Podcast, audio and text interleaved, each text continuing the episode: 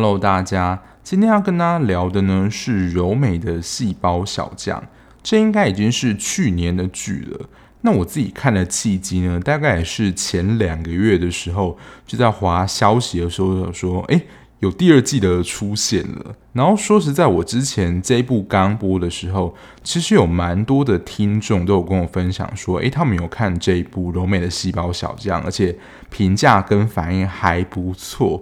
所以呢，我就想说，好，那既然他要推出第二季，那我也就是跟风来把它补完，就是第一季的内容。因为说实在，在当初推出的时候，可能不论是题材或是里面的主角都没有太吸引我，所以我就有点 miss 掉这一部了。也是因为大家真的是蛮多人有在看这一部，好像说就跟上大家的脚步好了。那第一季总共有十四集，那它的第二部呢，已经确定了会在六月十号上线，没有意外的话，应该也是在爱奇艺。那柔美的细胞小将呢，它是一部漫画改编的作品，我自己本身是完全没有看过柔美细胞小将的任何漫画内容，我就是完全跟着剧了。所以如果你是有看过漫画人可能就会知道说后面是怎么演了。那因为我在为了要做这一集，所以后面有稍微爬了一下资料，就大概知道漫画后面的内容。那到最后再跟大家聊，就是后续可能的走向这样子。不过在当初看到这一部的宣传海报，就第二季的宣传海报出来的时候，就已经知道第二季的男主角就是里面的刘芭比。我自己在看完的时候是有点小意外啦，就是第一季最后的时候，因为它结尾真的收得非常的突然。那如果你还没有看过这部《柔美细胞小将》，那也蛮怕被爆雷的话，那就可以先左转出去，先把第一季补完。那看完的时候，差不多第二季也上了。好，我现在就直接讲，就是这一部的结尾，因为这一部的结尾，我觉得收的真的非常的突然，就是最后是柔美跟巨熊就是分手了嘛，而且通常分手这种戏嘛，不论是真分手或是假分手，可能都会是在。就是它完结的前一两集，就是一个转折的铺陈。可是它就是真的作为一个 ending，他们两个就这样分手了，然后就直接你知道期待下一季的开始。不过他在当时做的时候，我不晓得是不是有想要去看一下风向，说这部的收视。如果收视好的话，就会有第二季；那如果没有的话，可能就直接在这边收摊。因为他在结局方向来讲，我觉得就是会有第二季的。那我觉得这一部《柔美细胞小将》在韩剧当中也不算是特殊的题材，不过我自己在看的时候就觉得它是在设定上非常的生活化。这个生活就是真的是很一般人，你在路上看到的路人，他们的感情生活或是上班生活可能就是这样。所以在看的时候就我觉得蛮能够融入，就是我们自己的经验，因为就是这种生活感非常强，而且他这种生活感也不算是刻意营造的，就是在日常的生活跟工作、同事的互动相处，好像也是这样发生的。它就是一部非常生活感的一部小品。而且可能就是这种情节也蛮有可能会发生在你跟你的另外一半身上，所以就是如果是情侣或是伴侣一起看的话，可能会非常有感。就是平常的一些互动啊，还有一些吵架在意的点，我觉得就是真的非常的生活感。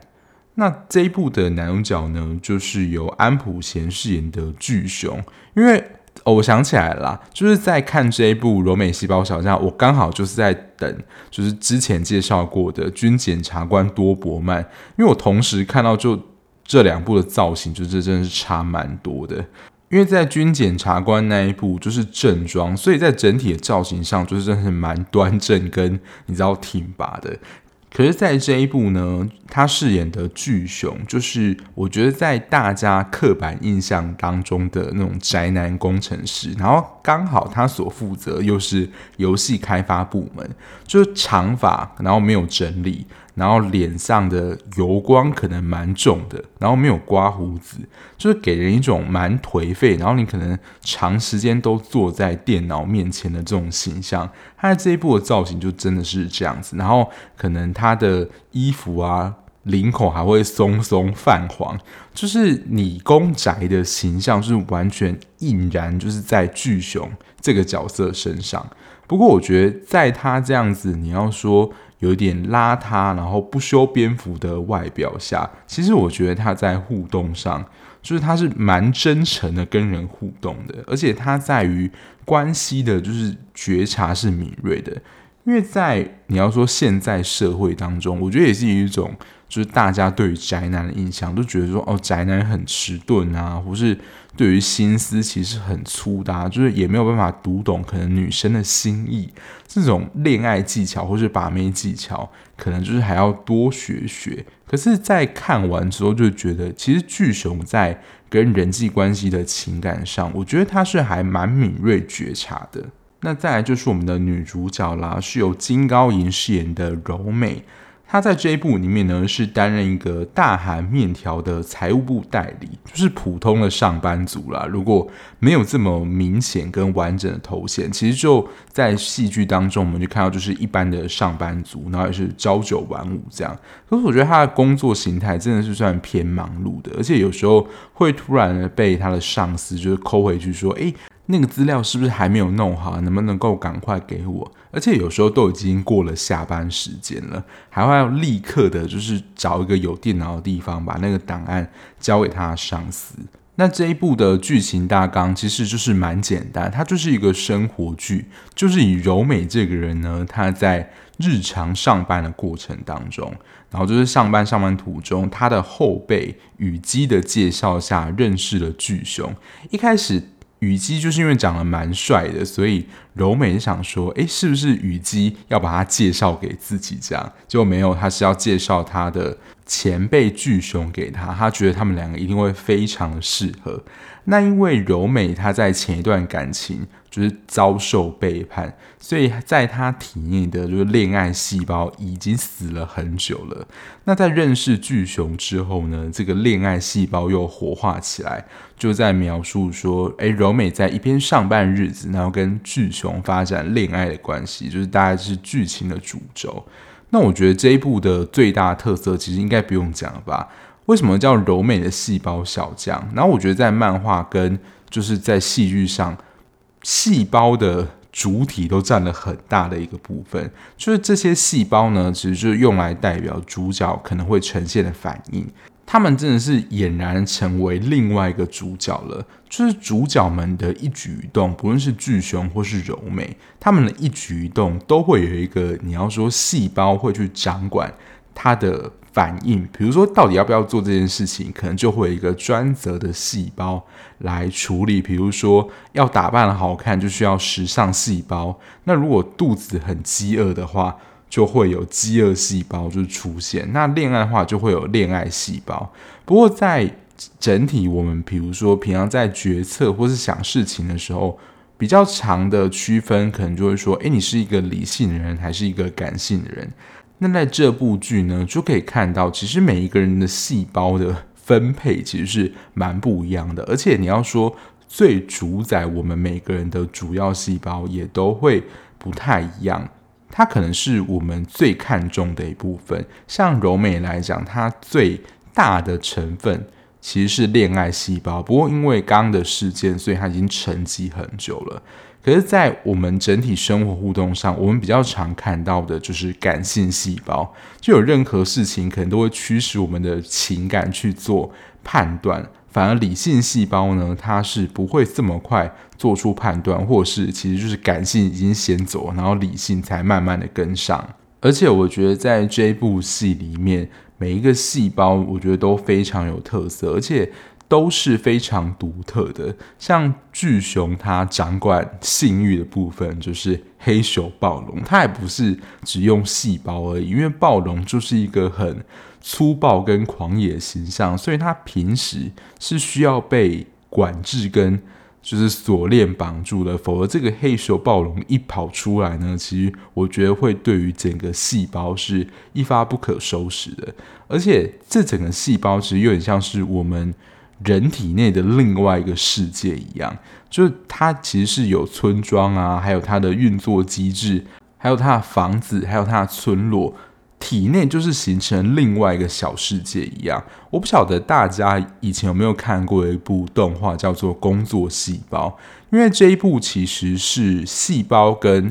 真人相互穿插。那工作细胞它就是单纯真的是拟人化，就红血球就已经是变成人了，演这样的故事，我觉得是有一点点相似的。而且你要论独特性来说，即使两个人身上都有所谓的爱情细胞，像柔美的细胞就有一颗爱心嘛，但就是知道说它是爱情细胞。可是像是巨熊，它同样有爱情细胞，不过它的象征呢，其实就是青蛙。青蛙只是非常的抢戏，就是在一开始他们想要谈恋爱的时候，就是出尽了风头这样。不过我觉得它描写的蛮写实，就是在这些细胞呈现上，就是这个细胞角色个性的刻画。我觉得印象最深刻的可能是饥饿细胞吧，就是肚子饿的时候，它其实会越来越大。我不晓得大家有没有这种经验，就是当你自己就是肚子很饿的时候，就已经饿到，然后可能血糖已经非常低了，就你。脑中只想着你要赶快吃东西，你已经没有力气了，想要赶快吃食物，这种想法就是占据了整个脑袋，然后你完全无力去想其他事情，就是只想吃东西。这个设定上是还蛮写实的，就是会完全想不到任何事情，就只想吃东西而已。然后包括其实每一个动作，它里面细胞真的非常多。包括时尚细胞啊，你出门要打扮，就会有一个人跳出来说：“诶，什么什么搭配其实是比较适合、比较好看的。”然后像黑熊细胞，就会让我想到以前的蜡笔小新，就会露出一个色色的表情，就是他们去他家或是单独约会的时候。还有，我觉得柔美就是看到就是俊雄在洗澡，幻想他身材样子，其实都会勾起他的性欲。然后这个时候，黑球细胞就会跑出来说：“哦，他好想做什么坏坏的事情啊，或是色色的事情。”我觉得那个表情是还蛮可爱的。然后还有蛮常出现的，我觉得除了感性跟理性，还有一个会躲起来小小的，就是焦虑的细胞。其实，在柔美的体内，其实焦虑的成分其实是频率出现是还蛮高，不知道大家有没有注意到？就是除了几个。比较常驻的细胞，像感性、理性、饥饿细胞外，我记得真的蛮多的，就真的是焦虑细胞会出现。还有像是名侦探细胞，就是他们在调查事情的时候，这个细胞也会出来。就好像每次都是你知道出纰漏，就是推理的蛮烂的。我不晓得大家最喜欢哪一个细胞呢？而且除了每个细胞之外，刚有说到，其实这些细胞，它们活在其实就是人体的另外一个世界，一个村庄里面。所以，其实，在我们内心当中，比如说我们藏有秘密的地方，就是不能够让人家轻易的进入，或是一些比较私人领域，比如说喜欢谁啊，或是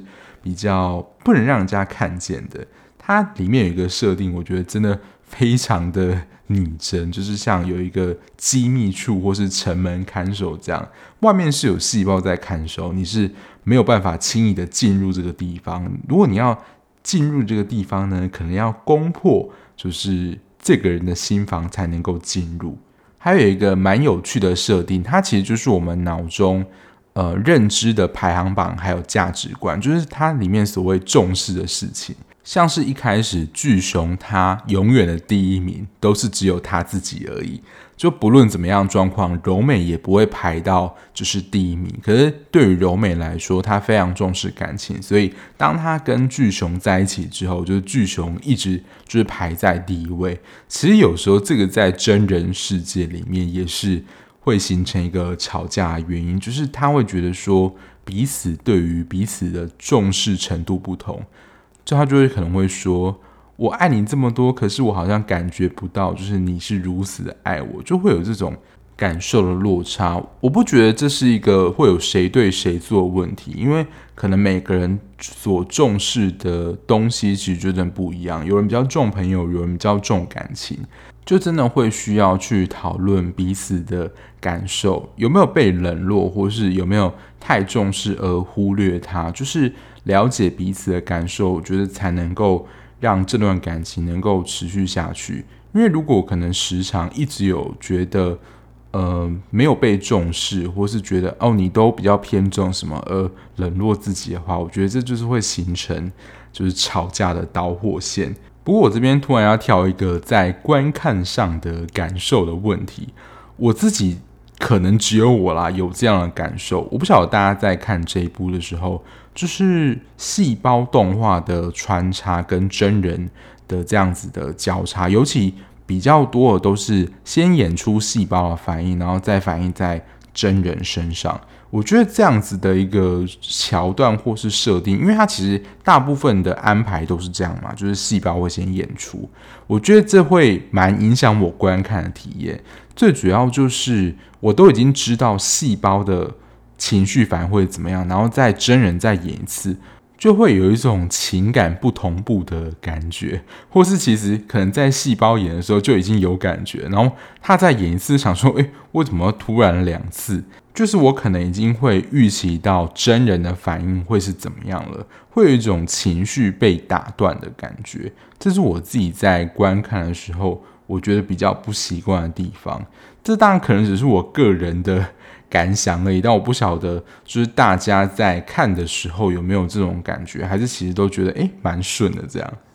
好，不过我就是来分享一下，我觉得在这一部男女主角的个性设定上，我觉得是还蛮有趣，跟也是一个蛮互补的一个组合。最主要巨熊呢，我自己觉得他就是有点笨拙，可是是真诚的一个游戏开发者。但我觉得在一开始跟柔美互动上，虽然说幽默感这个东西一直在人际关系当中其实非常重要，可是这个幽默感有时候也要展现的得意，或是想要可能令人发笑的时候，自己可能要先笑得出来。我觉得大家如果有印象的话，他在一开始跟柔美建立关系的时候，就是讲了一个超难笑的同音笑话。我不晓得大家就是对于这种谐音梗的同音笑话，是不是能够 get 到这个点？因为通常就是我慧根也不高，所以如果通常有人讲这种谐音梗的笑话，我真的是没有办法 catch 到，我就真的是白眼还他。那说实在，如果你没有办法让对方了解到说你想要说的是什么的话，真的场面就是下暴风雪，就是完全会变得非常的冷场。可是我觉得柔美也是蛮给巨熊面子的，就一开始还会配合的笑了一下，但心里就是真的是 always 想说：天哪，这个人讲话怎么这么难笑？一开始就想要拒绝他了。而且我觉得蛮有趣的设定就是，感性细胞有时候不想要表现出自己真实的情绪，我记得就会拿一个就是像。布袋戏的那种手人偶一样来表现出，而自己有一个礼貌性的微笑，或是一个假装的表情来隐藏自己真实的情绪，在这点上是还蛮社会化，就不想要就是马上给人难堪。然后你要说，我觉得这边应该是没有人能够拒绝，就是这样的一个公式啦，就是柔美因为身体不舒服昏倒，然后。巨熊直接一个公主抱把柔美抱到医院去，我觉得这应该是没有人能够抵挡。也是因为这个契机呢，就是巨熊一直陪在柔美身边，然后帮她处理很多事情，也才打动柔美。否则凭那个烂笑话跟尴尬的青蛙约会，我觉得应该是两个人就会 say goodbye 了。而且加上一开始巨熊的外形打扮，就完全不是柔美的菜。所以一开始我觉得失败几率是很高，但是因为这个强力的攻势呢，我觉得真的太强了，没有人能够抵挡得住。那我在一开始说到，其实巨熊是一个心思蛮细腻的人，这个心思细腻可能还有一部分就是不希望就是影响到对方的感受，就是讲话讲不清楚这一点，因为他其实有时候也有蛮多真实的想法，可是他要如何表达，或是一件事情上。能够修饰到就不会让对方生气。不过我觉得他在筛选的过程当中，其实就是完全的模糊要讲的那个本意。所以到时候他其实很多话就是还原之后被柔美发现，其实柔美是蛮生气的，因为他就是在打一个模糊仗。可是我觉得这边蛮重要一点就是说，巨熊他是不是真的了解柔美，就是会因为跟他讲这些事情而生气人。所以说实在，如果柔美会是因为就是巨熊讲出实话他就生气的话，也不难想象说，就是巨熊他。不敢把就是事情讲那么清楚，因为一讲就生气啊，那对他们两个关系其实没有好处。可是如果当这个危险性啊，就是事情被发现的话，很有可能就会掀起另外一波吵架风潮。所以其实还是要看，就是你的另外一半他是怎么样的人，是容易因为就是讲了实情而生气。还是说，他其实对于这些事情，他是能够大而化之，或是能够理解这样状况的。所以你要说爱情很难，就是这一点，就是完全是需要依照你对你另外一半的了解而做出适当的回应。我觉得这也是在这个情节上蛮有趣的一点，就是诶，剧中人物是这样表现，诶，那如果你是跟你的伴侣一起看的话，那你会怎么表现呢？或是你会如何看待？俊雄这样回答的行为呢？不过剧情好像也都是这样演的，就是当时你一开始要掩盖一些什么事情，到最后这件事情呢都会被发现，然后就一件一件的被挑出来打。就是柚子茶的事情，然后赛里搬到楼下事情，就是后来都被柔美知道嘛，他就会了解说，或是猜到或感觉到，就是小熊对他在某些事情上不是那么坦白，所以对他。就会失去了某一些信任，就会觉得说你是不是有隐瞒我一些什么事情，然后不让我知道。但我刚刚有说过，其实在这一部男女主角个性上，我觉得是有一点点互补的。就比起巨熊，他是比较坦诚的，可能会说一些自己的表现或想法。柔美在我自己看来，她就是一个蛮好强，但她也不说的一个女生。我觉得在这部戏里面。我没有非常的仔细做笔记功课，可是我在写稿的时候就能够想到两件事，就是他表现出他要强的一面。就第一个呢，是听闻她的前男友要结婚了，包括她之前自己的朋友都觉得说，诶，柔美就是万年单身，也没有听她就是传出要呃有交男朋友的消息或是要结婚的消息。所以，当她说她要交男朋友，另外一个就是万能单身的朋友还不相信，她说你一定是在骗我。然后她听到她前男友消息的时候，我觉得那个好强明就是说我一定要过得比你幸福，我怎么能够在你之后结婚呢？我不能先看到你幸福，所以。就撒了谎，就是说，诶，他跟巨熊其实根本还只是在交往阶段，对于彼此未来规划，连结婚这件事情都还没有讨论到，就是说，诶，我们明年要结婚了，就想要在别人面前展现出自己好的那一面，就是不能输给他这样。这是第一个。第二个呢，就是他们一起出去玩，然后要订饭店这件事情，这个大家印象应该也蛮深刻的。他们要订饭店的时候，因为非常热门，只剩下那一间房间的浴室是透明的。那其实这个就是会有那种你要说情欲的流动吗？或是你要说看到对方就是裸上身的这样的画面？那他们当时其实的关系还没有到这么的亲密，所以。小熊就说订这个房间已经是变态，可是其实当时其实柔美对于就是小熊其实是有一些幻想了，但他一听闻小熊就是对于这样透明浴室的反应之后。就硬要去凹说，诶，是饭店人员没告知啊，怎么样？因为其实这个真的很特别啦。说实在，如果饭店没有告知的话，我觉得是一个强烈的失职。但是也就是因为太特别了，所以饭店那边也才会讲说，如果客人要订这样的房型，之前是一定会事先告知的。我觉得他们是情侣还好，如果是朋友一起去住这间，我觉得一定是尴尬到爆。一定可能我就想说，那我不要住好了，就是直接去下一个地方或者找其他饭店等等。但没想到在这件事情上啊，巨熊蛮坚持，就是要去找饭店谈谈说，诶，为什么在当初的时候没讲？但其实殊不知呢，是我们的柔美就是把这个没有讲这件事情推给客服，还去查通话记录怎么样？那对饭店那边人来说，因为他们的确都有讲嘛，那查出来之后，反而柔美有点无地自容，其实就是他自己定的，然后把这个责任推给了那个饭店人员。我觉得在当时的状况，是有点无地自容的，所以他内心当中很多小剧场跑出来。我觉得内心当中很多小剧场跑出来的话，就是歇斯底里细胞会出动。那通常歇斯底里细胞出动的话，它就是会真的。你要说歇斯底里，就是很难的去处理，然后人就好像整个会僵化在那边，就是我觉得所有细胞啊都会很难跟他相处。所以其实看到柔美跟巨熊他们在个性上，我觉得真的是差异蛮大的，而且他们这个组合我觉得非常的有趣，就是在这样的角色形象塑造上，我不晓得会不会有一点性别刻板印象，可是你要说。大致上就是，我觉得非常多的组合都是这样，就是理工男，就是对于很多事情其实是不太清楚，或感受上没有这么的敏锐。那女生呢，其实会有很多内心当中的小剧场，或是渴望，其实男生能够多站在自己的立场想一些，或是能够多了解，就是自己的感受。这个设定，我觉得跟现实当中的。整体环境上，我觉得是还蛮贴切，所以看完就是这样的一个搭配，我觉得是会蛮有共鸣的。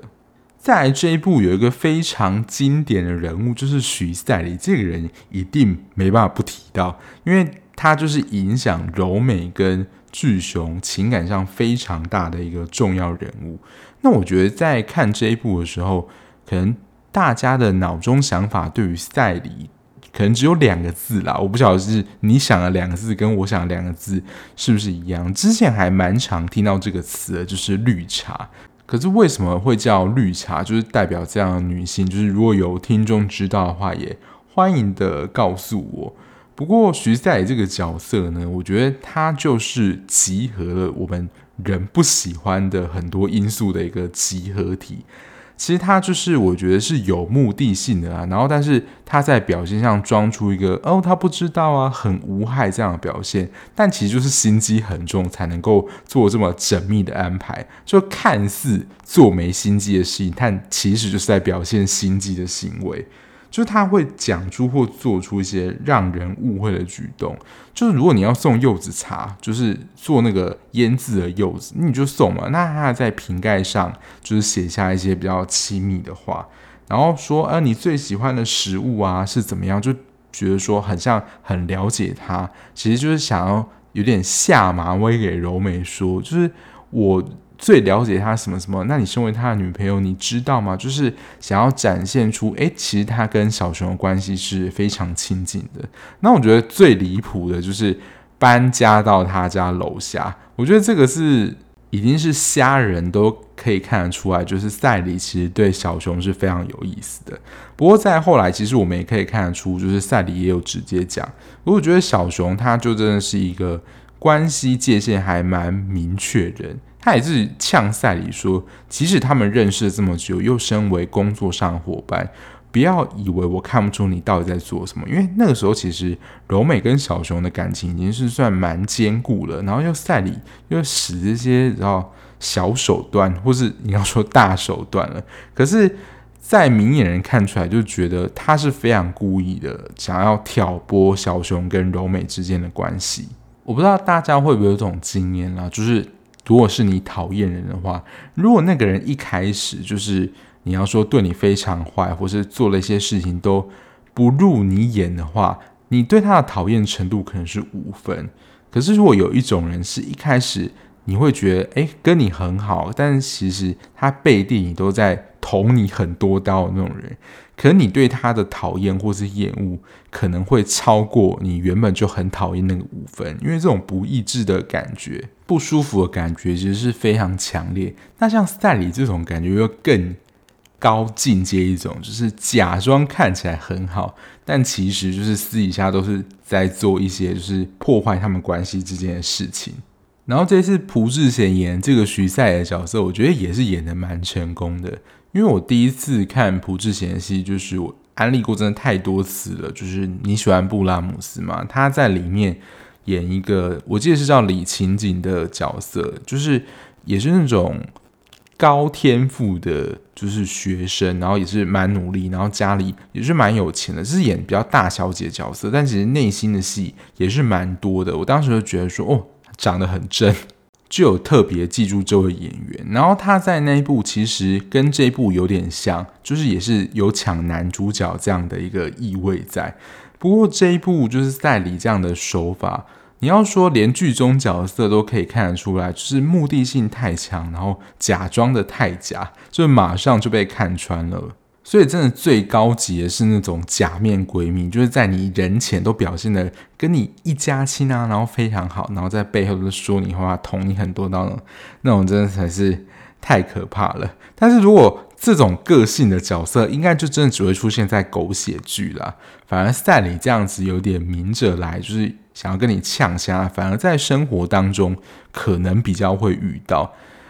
但是我不晓得啦，因为我也是看剧才。有看到就是赛里这样的角色，可能是我身边的朋友都是真的还蛮乖的，或是在互动上就是做人都还蛮好的，还是其实很多人都有我不知道他们的一面。就我看到，其实他们都算蛮和蔼可亲，然后对于比如说他们的另外一半或他喜欢人，也不会做这样的事情。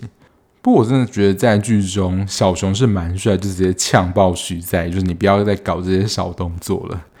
那最后来聊一下第一部的结局吧。我不晓得，就是大家对于就是第一季的结局会不会感到蛮惊讶的？因为其实我早在就是他第一部刚播完的时候就已经被爆雷曝光光，所以我就已经知道说哦，他们是分手的状况。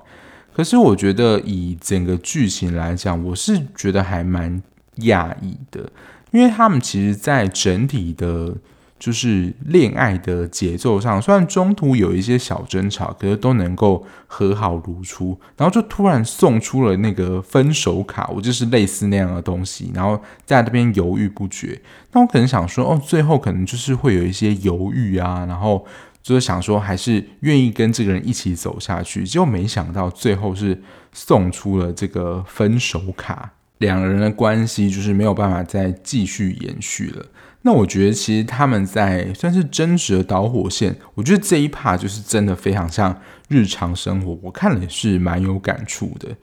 但是我觉得这样的一个互动其实也是有一点两难。我觉得大家可以去想想你自己会怎么做，这也一样没有标准答案。就我印象蛮深刻，就是你知道相对客气的互动模式，就那时候我记得是。柔美家里的灯坏了，然后小熊要去就是换，结果就是踩那个桌子吧，然后那个桌脚就断了，因为那个桌子是特别定制的，还要特别的去买，他没有办法只买一只桌脚，所以小熊就帮柔美订了一个全新的桌子，然后柔美就说：“你不要汇钱给我，就是我会生气哦。”他那时候其实已经有蛮展现他的态度。就是说，如果你真的汇钱给我的话，就是我真的会生气。他就觉得说，那个原本就要换，你不需要再全部帮我负担，因为如果就算坏了，我自己也会重新买。但小熊就想说，就是既然是我用坏，我就要赔你。可是，在这种情况下，我不知道大家会选择就是要不要汇钱给柔美呢？我自己可能。就是即使柔美说就是不用钱给他，我可能不会全额给他了，我可能会付一半，然后看他的反应是怎么样。因为我会觉得就是东西还是我用坏的，虽然就是你说嘴巴上说不用，可是我觉得一部分还是我的责任，我会这样子想了，然后再看看柔美的反应。可是当时其实柔美已经表现得蛮清楚，而且我记得他也说过大概两三次，你不要汇钱给我，我真的会生气。可是，或许就是因为真的这样子，刚刚前面所说的相对客气的互动模式，就好像我们两个的关系没有这么亲近，可能就像朋友一样，是一种交换关系。弄坏东西，那我就赔给你这样。因为有时候，比如说我们家人弄坏东西或怎么样，我们不会叫他赔啊。如果是一个你要说不是真的非常贵重的话，想说就算了，反正是家人用的。可是这种相对的。客气的互动模式，可能就会产生一种疏离感。我觉得这个是在他们关系当中，就是引起争执的导火线之一。然后第二个，我觉得是在，我觉得任何情况下，就是现实情侣当中也会有发生的事情。其实这个现象，我觉得出现很多次了，就是包括二十五、二十一，就是我觉得任何讨论婚姻有关的，就是两个人对于婚姻的想法就是不一致，不论是到底要不要结婚，或是呃要不要怎么样之类的，就其中有一方可能没有办法。就是接受对方的想法，像在这一部里面，就是柔美是主动想要跟小熊建立就是婚姻的关系，就是走入家庭。可是后来就是小熊他在经济状况也不稳定，甚至还要睡在工作室。他他自己的想象，就是对婚姻这件事情来说，他是想要跟柔美一起走下去的。可是这个也是你要说社会给男性压力，我觉得不论是在台湾或者韩国，甚至。整个社会世界也是这样，我不知道欧美的文化是不是这样，可是我觉得就是亚洲文化对于男性的某些压力，就是要你要负责养家活口啊。所以以小熊状况来说，他会觉得说要给柔美一个稳定的环境，就是他自己的事业有成。我们常常听到这一点，我们要事业有成再来娶你，或是给你一个呃比较好的婚姻状况这样。可是对于柔美来说，他们只是想要两个。就是赶快有一个稳定的关系，这样。我以前看过一部到处都是疯女人的影片，他们就在讨论说男友不娶我这件事情。其实我觉得这个是男女双方都有一个限制，他们真的讲得非常好。就是女生其实，在生理，如果你要生小孩的话，时间是不等人的，因为的确在生理学角度上，越高龄的，就是生产的，不论说。呃，怀孕的几率或是生产的危险性，其实都会随着年纪越来越高。所以在找到就是你认定的对象之后，然后如果你有生小孩计划，是期待能够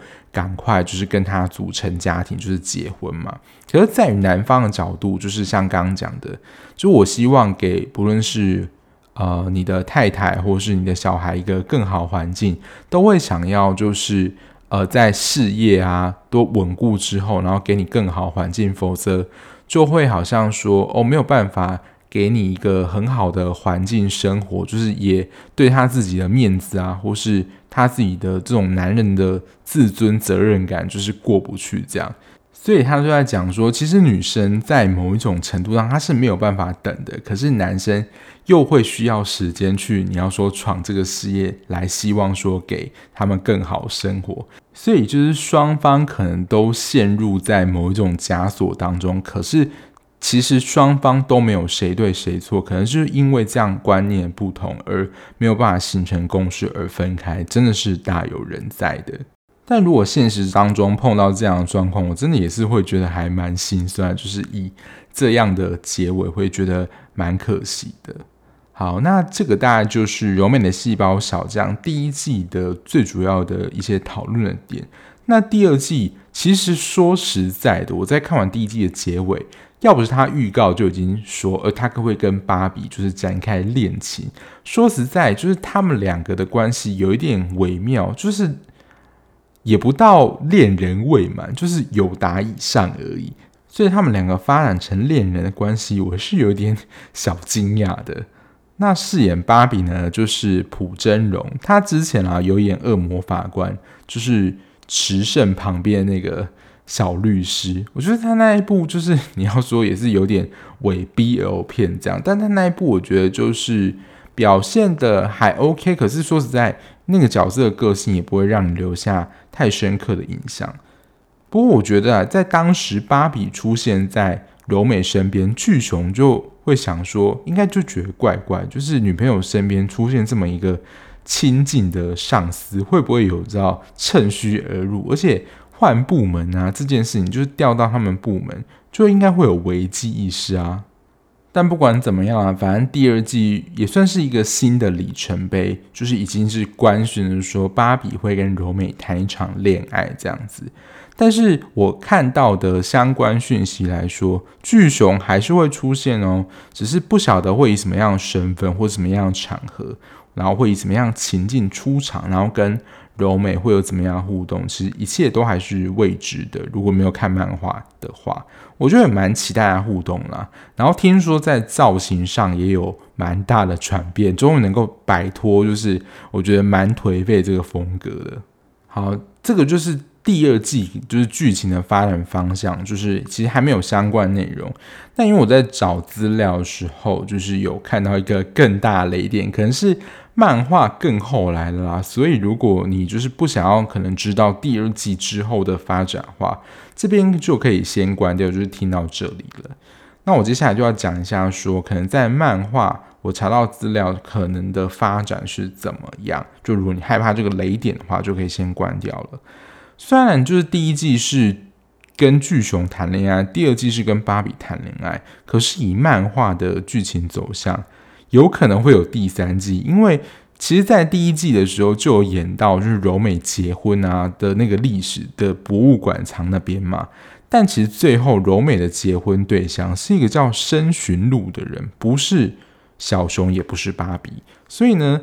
柔美会不会就是有真的在演到他跟那个深寻路的故事，也不得而知。就是看会不会有第三季，或者他在第二季的后面就要把它演完了。那刚刚说到了，就是如果是按照漫画剧情走是这样，但我们也知道它是一个改编作品，所以会不会原著跟漫画就是改编不一样，这边也不得而知。像无法抗拒的他，就是漫画跟影集呈现内容是不大一样的，所以它到底会怎么改，其实目前都还不知道，就等待六月十号柔美的细胞小将第二季上线就能够一起知道喽。